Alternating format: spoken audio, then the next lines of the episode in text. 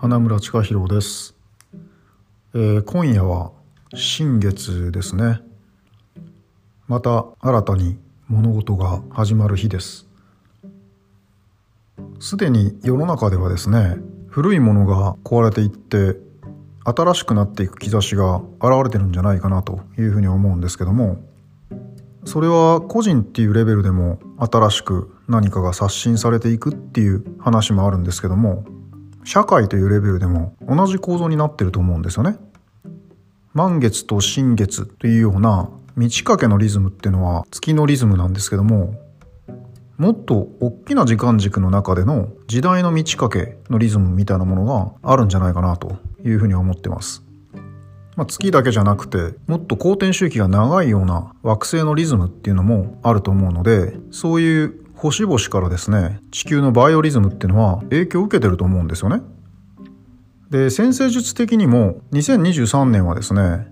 いろんな星の配置が変わる節目の年になるということも言われてるわけですね。例えば木星が2022年度の末にですね牡牛座の位置に移動したとそれで土星が水亀座から魚座の位置へ移動して最も公転周期が長いと言われている冥王星も魚座の位置へと移動を始めるということのようなんですよね西洋先生術では牡牛座っていうのはスタートの位置で魚座がラストの位置なので、まあ、そこからもこれまでの何かが破壊されてこれから何か新しいものが始まるという兆しだというような見方もあるわけですね。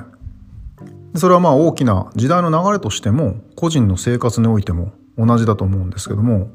特にこの2023年はですね新型コロナの騒動からですね、まあ、3年が経ち様々な思惑とか画策とか準備っていうのがこの3年の間にいろんなところで進んでですね世界レベルでも物事が大きく動いていきそうだなというふうに思うんですけども、まあ、そんな中で僕らがですねこの先に個人として何を選択するのかということはですね実は大きな社会の方向性を定めていくんじゃないかなというふうに考えてるんですね。なので革命放送でもこうやって話をしてるわけなんですけども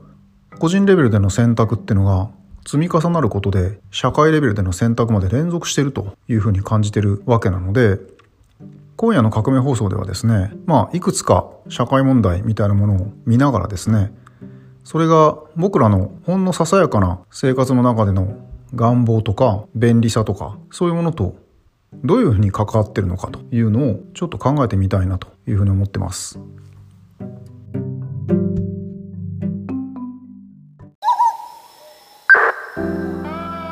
世界を変革させる代わりに私たちがまず自分を変革すること。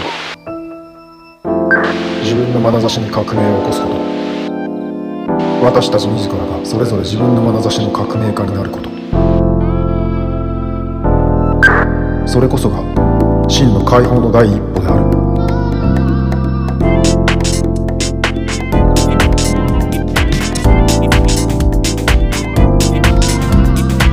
眼差しの革命。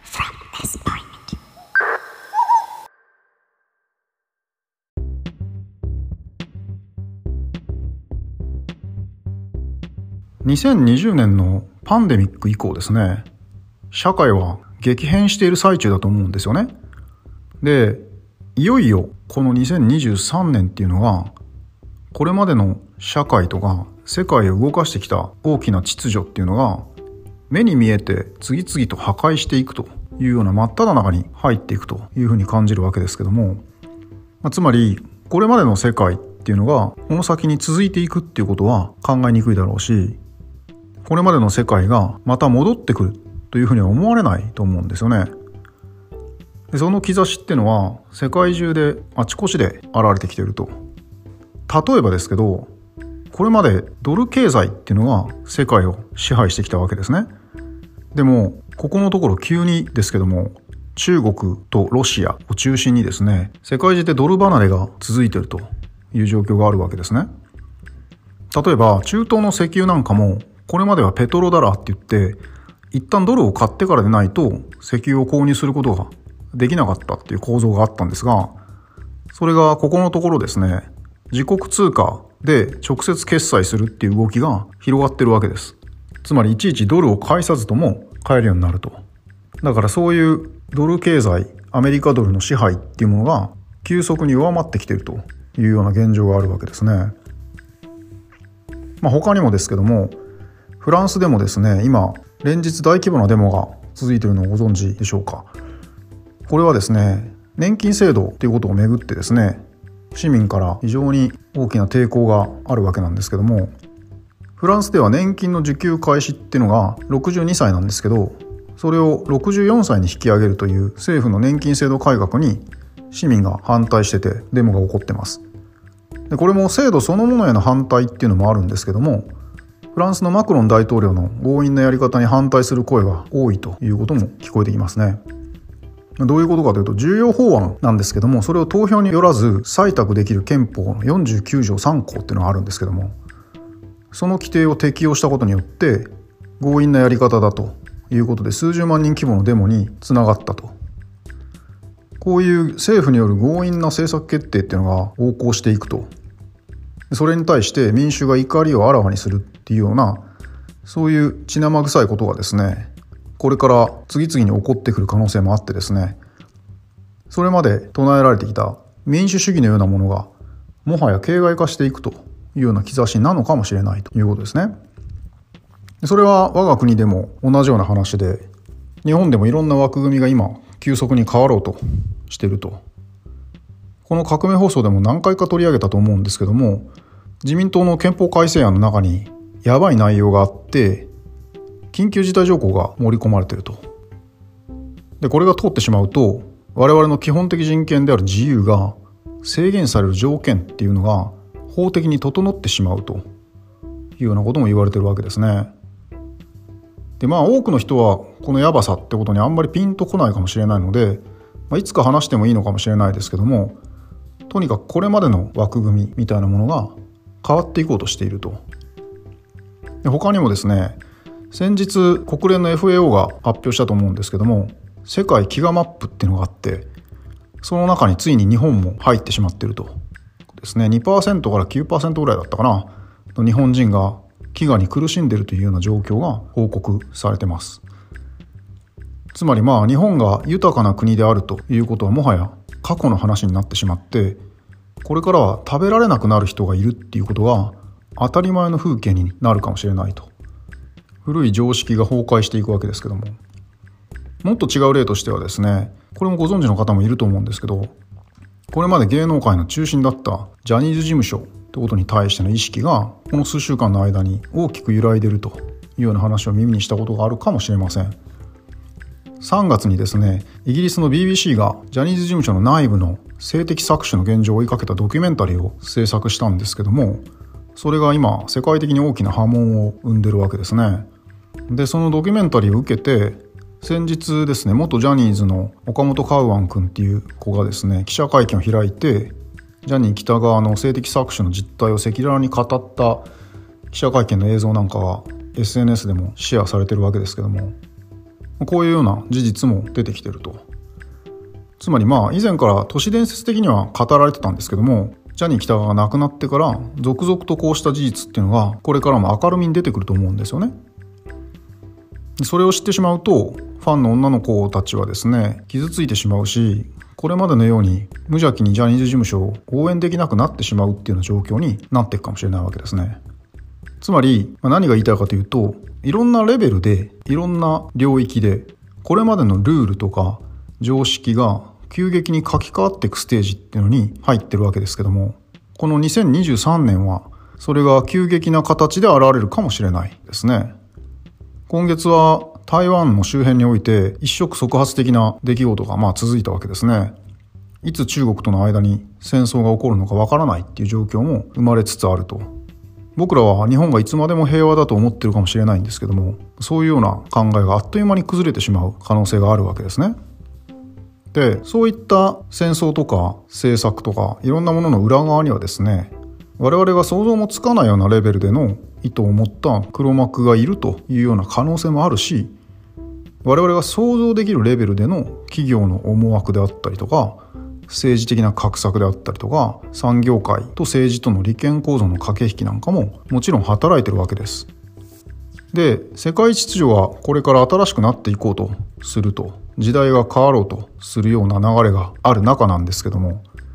そんな中で政府とかほとんどの大企業が何をしてるかというとその新しい流れに乗っていくというような話ではなく必死で古い秩序とか利権とかを何とか維持しようとして強引なことをしてるわけですね。でそのことによって生まれてくる大きな問題っていうのがあるんですけども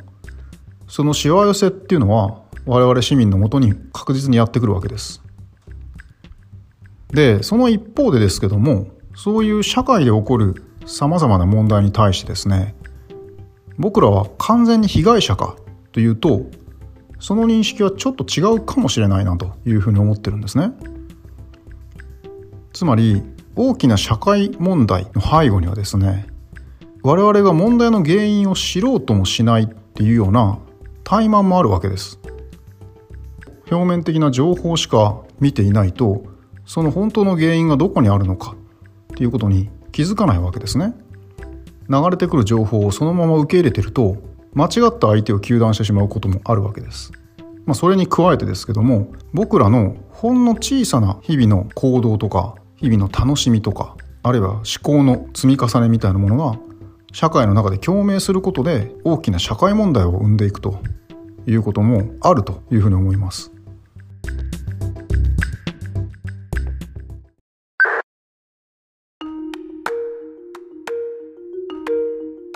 今日本でもいろんな分野において奇妙な理屈で物事が進められている状況っていうのがたくさん見受けられるように思うんですけどもまあ、これも例を挙げ出すとキリがないんですけども例えば食に関してはですねコオロギ食のキャンペーンが展開されてるってことを耳にしたことがあるかもしれません。これはですね一応言われてるのは将来の食料不足に備えるための新たなタンパク源としてコオロギ食が期待されてるということなんですね徳島県では学校給食にも取り入れられたっていうことで有名にもなりましたけどもでまあ食料不足に備えるというような建前では言われてるんですがその一方でですね日本では年間570万トンの食品ロスっていうのを抱えてるわけですね。まあ、単純計算なんですけどもこの570万トンっていうのはどれぐらいかというと年間1人当たり45キロの食品ロスがあると。つまり全国民が毎日茶碗1杯分のご飯を捨ててるのと同じぐらいだというような例えも出されることがありますがそれぐらい食品が無駄になってるわけですね。で、そんな中なんですけども、食料不足に備えるというようなお題目が唱えられて、わざわざコオロギを食べるということにどこまで意味があるんだろうかというような疑問は残るわけです。そもそもコオロギってのはイナゴと違って食用として適切なのかどうかっていうことの意見も分かれてるんですね。まあ、古来から日本人っていうのはあらゆるものを食べてきたんですけどもその中でコオロギっていうのは食べ物のリストに入ってないんですよね。つまり昔の人の中ではコオロギは食べてはいけないと。食べるものではないというような知恵があったのかもしれないと、まあ、そんな意見もあるわけです。でまあなのにコオロギ食が推奨されてるのは非常に奇妙なんですけどもさらに奇妙なのはそのコオロギの飼育に大豆を食べさせるということも言われてまして非常に不思議だと思うのはなんでそのまま大豆を食べるのではダメで、わざわざコオロギにしないといけないんだろうかというふうに思うんですね。まあ、よくよく考えるとおかしな理屈だなというふうには思うんですけども、さらっと表面の情報だけ受け止めてると、筋が通ってるに聞こえてしまうと。だから意識的に観察していないと、奇妙な理屈ってことを受け入れてしまうことになると思います。そんなコオロギ食に比べてですね、あんまり知られてないんですけど今酪農業界で起こってるのはですね乳牛を殺すと今補助金が下りるという制度があるっていうのをご存知でしょうか日本政府はこの3月以降ですね乳牛を処分すれば1頭あたり15万円の助成金を出すという政策をスタートしてるんですね。これも22年度の補正予算に50億円分を計上してるんですけども見込みとしては年間で最大4万頭ぐらいの処分ができるだろうと。でなんでそんなことをするのかというとですねコロナで学校給食が休止したりとか消費が落ち込んでて牛乳の需要が低迷したりとかいうことで今生乳が余ってるからだというふうに言われてます。それに加えて円安とか戦争とかいう理由があると思うんですけども牛を育てる飼料代っていうのが高騰してるんですね。なので牛をこれ以上維持できなくなってる酪農家が増えてるという声に応えてたという話があるわけです。で飼料代が上がるともちろんそれを反映して牛乳の価格も上がっていくしかないんですけどもでも一方で牛乳を飲む人が減って消費はさらに低迷するわけですね。つまり牛乳が捨てるほど余ってるのに牛乳の値段は上がっていくというような変なことになっていくわけですね。でさらに奇妙なのはですねその一方でバターとかチーズなんかの乳製品はですね相変わらず前年度同様に輸入されてるわけですね。海外から買ってるわけです。それも非常に奇妙な構造だと思うんですけども。それは牛乳の特殊な産業構造と関係してるんですが牛乳からバターと脱脂粉乳が同時に作られるっていうことなんですけども。逆にバターと脱脂粉乳を混ぜるとまた牛乳ができるわけですね。牛乳っていうのはそんな商品なんですけども。だから牛乳を作りすぎればバターと脱脂粉乳にしてで今度は牛乳が足りなくなればバターと脱脂粉乳からまた牛乳を生産するというような牛乳の生産量の調整弁になってるんですねバターと脱脂粉乳っていうのは。で確か2000年だったと思うんですけども雪印がですね脱脂粉乳使ったですね集団食中毒の事件が起こったことがあってその影響で脱脂粉乳の需要が減って余り始めたということがあるんですねでその需要に合わせて牛乳を生産するとバターが今度は足りなくなる。ということで2014年に日本でバター不足が起こったわけです。その際に日本政府はどうしたかというとバターを輸入するんじゃなくて乳牛を増やすという政策をして乳牛の拡大に対して補助金を出したわけですけども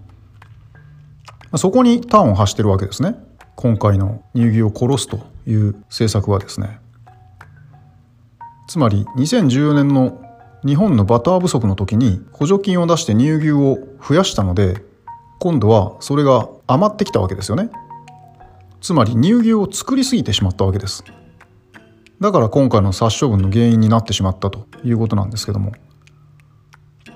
これも酪農団体と乳業メーカーと農水省の間の複雑な力関係があってですね。結局バターが不足すればバターを輸入したらよかったんですけどもそうではなくて乳牛を増やすという政策になったわけですね。でこういう生産調整のしわ寄せっていうのが結局のところ乳牛の命をもてあそぶことにつながってしまうわけですね。でこれは実は鶏でも同じような生産調整が起こってるんですけども卵が増えすぎて価格が下がれば今度は生産調整っていう形で産卵中の鶏を殺処分するっていうことをしてるわけですね。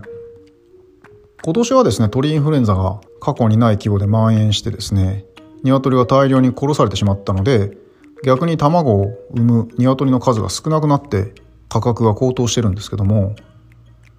これもまあ食糧危機が唱えられてるタイミングで鳥インフルが流行るっていうのも非常に奇妙な現象なんですけどもその逆に鶏を増やしすぎて卵の価格が下がると今度は税金で補填し続けて生産調整をするっていうこともあるわけですね。まあ、卵を産む鶏を殺すと数百円ぐらいだと思うんですけども補助金が支払われてでもまあ一度に何万羽も殺すので農家には膨大な補助金が入るということになるわけですけども2020年には16億円ぐらい支払われたっていうようなデータも出てます。まあ、こうやってですね牛乳とか卵っていうことの安定供給のために税金が使われて大量の命が産み落とされたり殺されたりとするようなことになるわけですね。で牛乳とか卵の生産者っていうのはもはや税金による補助がないと成り立たない商売になってしまってるわけですね。大規模になればなるほどそうなっていくと思うんですけどもでまあその原因として政府が無理やり安定供給を実現しようとして政策を打ってきたこととかあるいはまあ自らの利権を守ろうとしていろんなことを画策してきたこととか生産調整に失敗したこととか政府とか業界の責任によるところも大きいとは思うんですけどもその手前側として我々消費者がですねいつでも牛乳とか卵とかそれらを使ったケーキとかですねそういうものを安定して食べることができるサービスを望んできたという部分もあるわけですよね。まあ、僕らがいつでも美味しいケーキをいつでも食べたい時に食べたいというような願いがですねこういう産業構造を生んでる原因にもなってるんじゃないかなというふうにも思うわけです。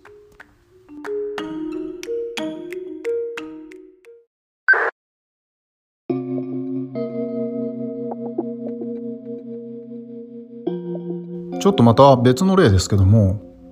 最近日本の特殊詐欺グループの問題っていうのが話題になってるというのは皆さんもニュースで目にしたことはあるんじゃないかなというふうに思うんですけども身近なとこでも起こってますし組織的な窃盗っていうのが今社会の中に増えてるということですね。で特に日本ではここのところベトナム人の窃盗グループによる犯罪っていうのが社会問題化してきてるわけですね。でそのベトナム人の窃盗グループの情報交換の場として SNS っていうのが活用されてて実際にまあそこではアルバイトと称してですね日本にいるベトナム人に組織的な窃盗への加担を呼びかけているっていうような現状もあるわけです。でその中心になってるのは不法滞在するベトナム人だというようなことは言われてるわけですけどももちろん窃盗を実行するっていうのは犯罪ですしそれが悪行為であることは間違いないんですけどもでもその一方で窃盗するというような結果にのみフォーカスされてそれがなぜそんな状況を生むのかっていう原因についてはほとんど知られてないんじゃないかなというふうに思うんですね。で特にベトナムからの留学生の問題についてはほとんど知らないんだと思うんですよね。偽装留学生っていうような呼び名で呼ばれるんですけども。で、ジャーナリストの井出井康弘さんっていう方がですね、ずっとこの偽装留学生の問題を追いかけてて、これについていくつか本も出されてます。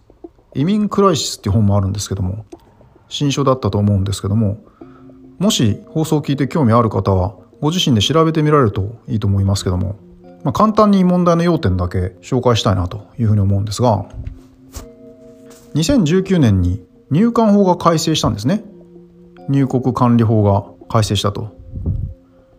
で、外国人の労働者が特定技能の実習生っていう形で日本で就労しやすくなったっていうことはどっかで聞いたことがあるかもしれません。で、ここで建前として挙げられているのはですね、海外の優秀な人材に日本で働き手になってもらって日本経済を立て直すというようなことが言われたり、あるいは日本で働いてもらう経験を持って日本のことを好きになってもらって親日家を増やすというような名目が一応表では掲げられてるわけですね。でも実際にはですねその背後にあるのは都合のいい低賃金労働者を増やしたいというような意図が見え隠れしてるわけですだから実習生っていう形で日本で就労しやすくすることによって労働者を確保しようというようなことなんですけどもまだこういう実習生っていう形で日本の企業に来る方々はマシな方なんですよね日本に入ってくる外国人の中でほとんど知られていないのがですね偽装留学生と呼ばれる人々でこれはもう半ば人身売買のような形で日本に連れてこられるというようなことが言われてます。特にベトナムからの偽装留学生っていうのが大きな問題になってるんですね。で大体こういう偽装留学生としてやってくるベトナム人の若者っていうのは地方出身が最近は増えてるわけでで日本語を学ぶためということでビザの申請で留学生として入ってくるんですけども実際のところですねほとんどが出稼ぎを目的にしてるんですね。ベトナムにいても仕事がなくて日本に行けば短期間で大きなお金を稼ぐことができるということで日本を目指してやってくるんですけども普通に就労することは難しいのでまずは留学生という形でですね日本に入ってでそこでアルバイトをしてお金を稼いで本国に帰るというようなことを目指してくるわけですね。でそれを斡旋する業者が現地側にいるわけですね。つまり送り出し側の組織があってでそこで留学生のビザの手配から行政書類に必要な申請書であったりとか日本語学校の紹介をしたりとか、まあ、場合によってアルバイトの斡旋などまでいろんな形で面倒を見るというような組織があるんですけどもでその業者はですねお金のないベトナムの地方の若者にですね日本に行ったらアルバイトで月に20万から30万ぐらい稼げるというふうに言うんですね。なので、借金をしてローンを組んだとしても、すぐに返済できるよというふうに伝えて、留学生として日本に送り込むというようなことを仕事にしてるわけですけども。でも実際の内実はひどいことになってると。お金がない地方の若者なのにもかかわらず、多額のローンを組ませるわけですね。それで手数料をがっぽりと通るという上紹介する日本語学校からもマージンを取ってまあ荒稼ぎしているというような状況があるとジャーナリストは報告をしていますでそうやって日本にやってくる若者の多くはですね大体年収20万円くらいの農家とかの子供だと思うんですけども地方の出身であることが多いとで留学生として日本の入管を通るには年収が200万円ぐらいあるということが条件になってたりとか仕送りとか学費の支払い能力があるとか、まあ、いろんな条件が整ってる必要があるんですけどもこういう斡旋業者はですね虚偽の書類とか履歴書を作って入管を通させるわけですね。で厄介なのはその虚偽の書類っていうのが本物の書類だっていうことなんですよね。これどういうことかというとベトナムではですね賄賂を渡せば本物の公式書類が作れるわけです。正真正銘の政府が出した書類になるわけですね。だから日本の入管も通ってしまうということになるわけですね。書類に不備があるわけではないので。で実は入管も政府もそういう抜け道で労働者が入ってきてることなんていうのはとっくに知ってるわけですね。でも出てきた書類が本物の公式書類だから通さないわけにはいかないというような現状もあるわけですけどもそういうような形で日本に偽装留学生が送られてくるわけですね。日本語の勉強というよりかはどちらかというと日本に出稼ぎに来るという目的を持ってる偽装留学生ですけどもじゃあ日本にやってきたら本当に稼げるのかっていうとそんなことはないんですよね。ちょっと計算するとわかると思うんですけども留学生のアルバイトってのは週に28時間が上限というふうに法律では決まってるわけですね。だから時給のいい深夜のバイトに入ったとしても実際は月に12万円稼げるかどうかぐらいなんですね。20万から30万と言われてる額を稼ごうと思うと当然掛け持ちをして週に40時間以上働かないといけないということになるわけですけども。でそこから日本語学校の学費とか寮のお金とか生活費とかローン返済なんかをするとほとんど残らないんですよね。借金だけがかさんでいくと。週に40時間働いたとしてもそれぐらいの計算になるわけです。でも当然その40時間働くということは違法なので見つかって強制送還されるっていう可能性も常にあるわけです。でそれを偽装留学生たちは恐れてるわけですけども。そういうことにつけ込んで逆に残業代を払わないような会社とか店舗も出てきたりすると。でそんな偽装留学生たちがですね深夜から朝まで働いてそこから日本語学校に行かないといけないと。そこでまともに勉強できるはずもないんですよね。だから授業中は寝る時間に当てられたりとかして授業自体も崩壊しているっていうのは日本語学校も多いというふうに報じられてます。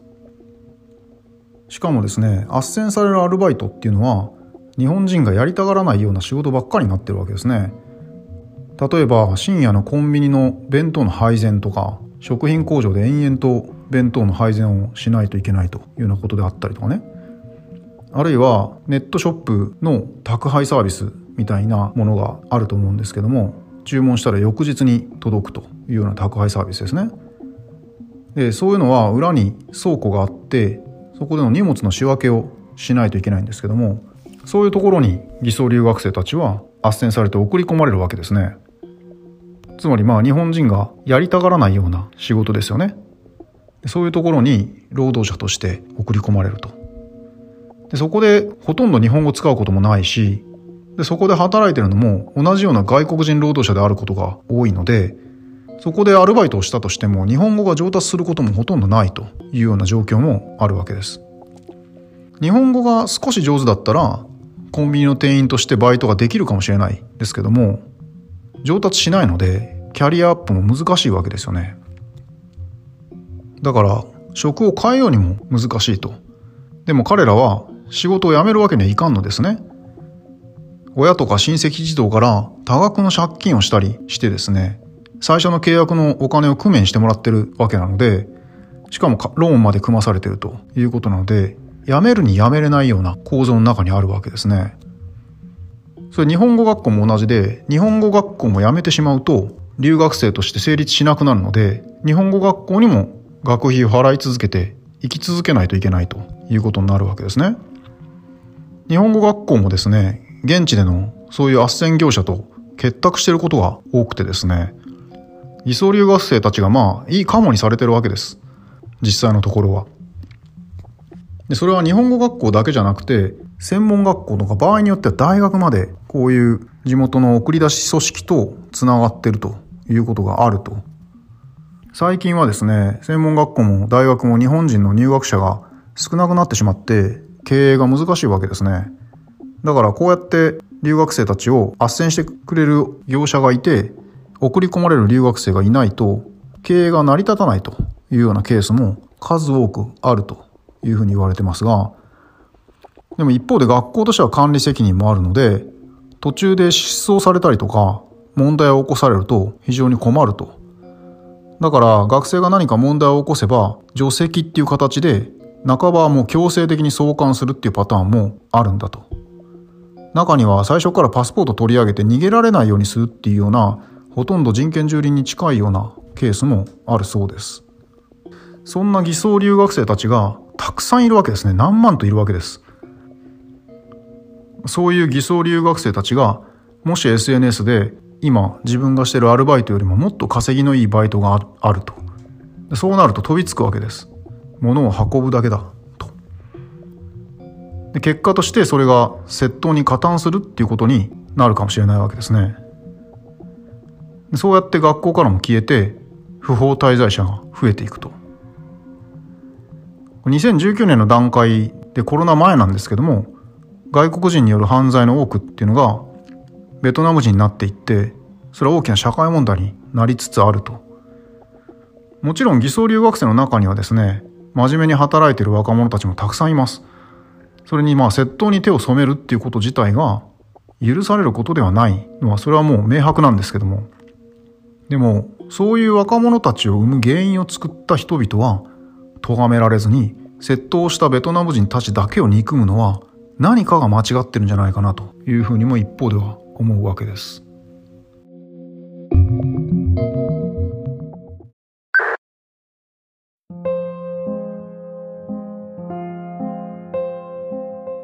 こういうベトナム人の留学生をですね2012年頃から植え始めてコロナ前まではすごい勢いで伸びていたということのようですね。中国はですね所得が上がっているので日本に来るのは出稼ぎというような感じではなくなってきてるんですね。もう少し所得が低い国々が日本に出稼ぎにやってくるという場所になるわけですけども。だからベトナムが中国に続いて労働先として稼ぐ先として日本を目指すというような状況が生まれてきたわけですけどもでもそういう日本で稼ぎたいということに付け入って貧しい若者から手数料やさまざまなお金をピンハネする業者とかそうやって偽装留学生を受け入れて荒稼ぎするような日本語学校なんかも非常に横行してるわけです。まあおそらく相当うまみのあるビジネスだと思うんですよね。でそんな噂ってことはベトナムでも最近では出回ってきてですね日本で奴隷労働に近い状況があるということを警戒してるわけですね。歌い文句につられて日本にやってきたベトナムの若者たちはですね自分が売られたっていう感覚を持つ場合が多くなってしまうのは仕方ないですよねそうした若者たちはですね2年の留学期間の間ほとんど奴隷労働させられてそれで国に戻ってもまだ多額の借金の返済に苦労してるっていう状況があるわけです。そんな若者たちが受けた心の傷っていうのは本当に大きいというふうに思うわけですね。だから政府は留学生30万人計画を掲げたりとかあるいは留学によって親日家を増やすというようなスローガンを唱えてるんですけどもそんな状況の中で本当にやってきた留学生たちっていうのは親日家になってくれるんだろうかと。いうのは甚だ疑問なわけですね。でそれはベトナムだけじゃなくてネパールとかブータンとかバングラデシュとかスリランカとかモンゴルとかそういうような所得がまだそれほど高くないような国からですね日本を目指して出稼ぎに来るっていう状況があるわけです。そこでも同じような状況があるんですよね。表には見えてこないような利権構造とかピンハネの実態ってのが山ほどあるということは僕らはほとんど耳にすることはないわけです。もちろんですけども日本に来て学んだり稼いだりしたいっていうような外国の若者を利用するような形で中間搾取をすること自体が問題であるってことは言うまでもないしその問題を解決するためにはいろんな整備をしないといけないことは明白ではあるんですけどもその一方でじゃあ僕ら市民には全く責任がないのか？っていうとそこはちょっと冷静になって見つめ直した方がいいんじゃないかなというふうに思うんですね。というのは今の日本の産業とか企業ってのはもはや外国人労働者の存在がないともう成り立たないレベルに来てるんだというような現状認識があるわけです。例えば朝晩の新聞配達とかコンビニの弁当の配膳とか、まあ、宅配サービスの倉庫の荷物の区分けとかね。で24時間オープンするチェーン店の深夜のオペレーションとかこういう仕事ってのはもはや日本人がやりたがらないような仕事になってるんですよね。そういうものを誰が担ってるのかというとこうした外国人の労働者が担ってるわけです。でその労働のもとで僕らお弁当安く買うことができるし朝晩に新聞を配達してもらうこともできるし宅配も翌日に届いてるというようなそういう便利さを享受してるんですよね。24時間空いてるコンビニとかお店が当たり前でその便利さを味わってるこの裏側に一体何があるのかってことを僕らは想像することはほとんどないわけです。だから自分たちが便利だということだけを考えてこうしたサービスを望むほどですねそのしわ寄せってのは誰かに言ってるんだというふうに思うんですね。そういうことを知ると本当にそのサービスは必要なのだろうかというふうな気持ちにもなってくると思うんです。もし偽装留学生の問題とか詳しく知りたければ出井さんの本を読めばいいと思うんですけども我々はほとんど実態を知らないんですね。だからサービスを当たり前だと思ってるんですけども知った後でも同じような風景に見えるんだろうかっていう問題があるわけですね。知ってしまうと僕らはこれからどう行動するのかっていうような責任が生じてくると思うんですよね。僕らは日々の生活者として消費者としてできることがあるし知った以上は選択することも周囲に啓蒙することもできるかもしれないわけです。でまあそんな辛い状況があるってことを知りたくないというふうに無知を決め込むってことも僕らは選択することはできるんですけどもあるいは表ではもっともらしい理屈とかまっとうそうに聞こえるスローガンっていうのが掲げられてることに対してそれを額面通り受け取ってるとその裏側には実は利権の維持とか新たな利権を生み出すための政策が打ち立てられている。そのことに気づかずに生きることもできるわけです。でも辛い現実を見ないようにする人が増えてそれが増えれば増えるほどその結果を受け取ることになってしまうわけです。この社会は危険な場所になっていくわけですねでもグルメとかアートとかお笑いとか何でもいいんですけども僕らは普段楽しいことだけを見つめていたいわけですけどもそうやって楽しいことだけを見て目を向けてる間に社会はどんどん危なくなっていくというような状況もあるわけですよね。表で掲げられた耳障りのいいことだけを僕らが意識をせずにぼんやりと聞いててその裏側にある力学ってことを知る努力を怠ってしまうと社会はどんどん危険な場所になっていって僕らの子供たちの世代っていうのはそんな中で生きていかないといけないことになるかもしれません。なので誰が社会を危険にしてるのかというのはもちろん大きな力を持った人々がその状況を作ってるというような側面もあるのかもしれないですけどもその一方でいろんなことに気づかずに無知を決め込んで楽しいことだけを見てる。ほんのささやかな楽しみだけを追いかけてる僕らが。その状況を招く原因を作ってるとも言えるわけですね。だから眼差しに革命を起こすということをこの放送でも呼びかけてるわけですけどもそれは勇気を持って自分の無知に気づくことだしそれに気づいたら行動が変わるはずだと思います。この社会が危険になっていく一番の原因というのはですね我々が知ろうともしないし行動も起こさないとというようなことがあるんではないかなというふうに感じてます。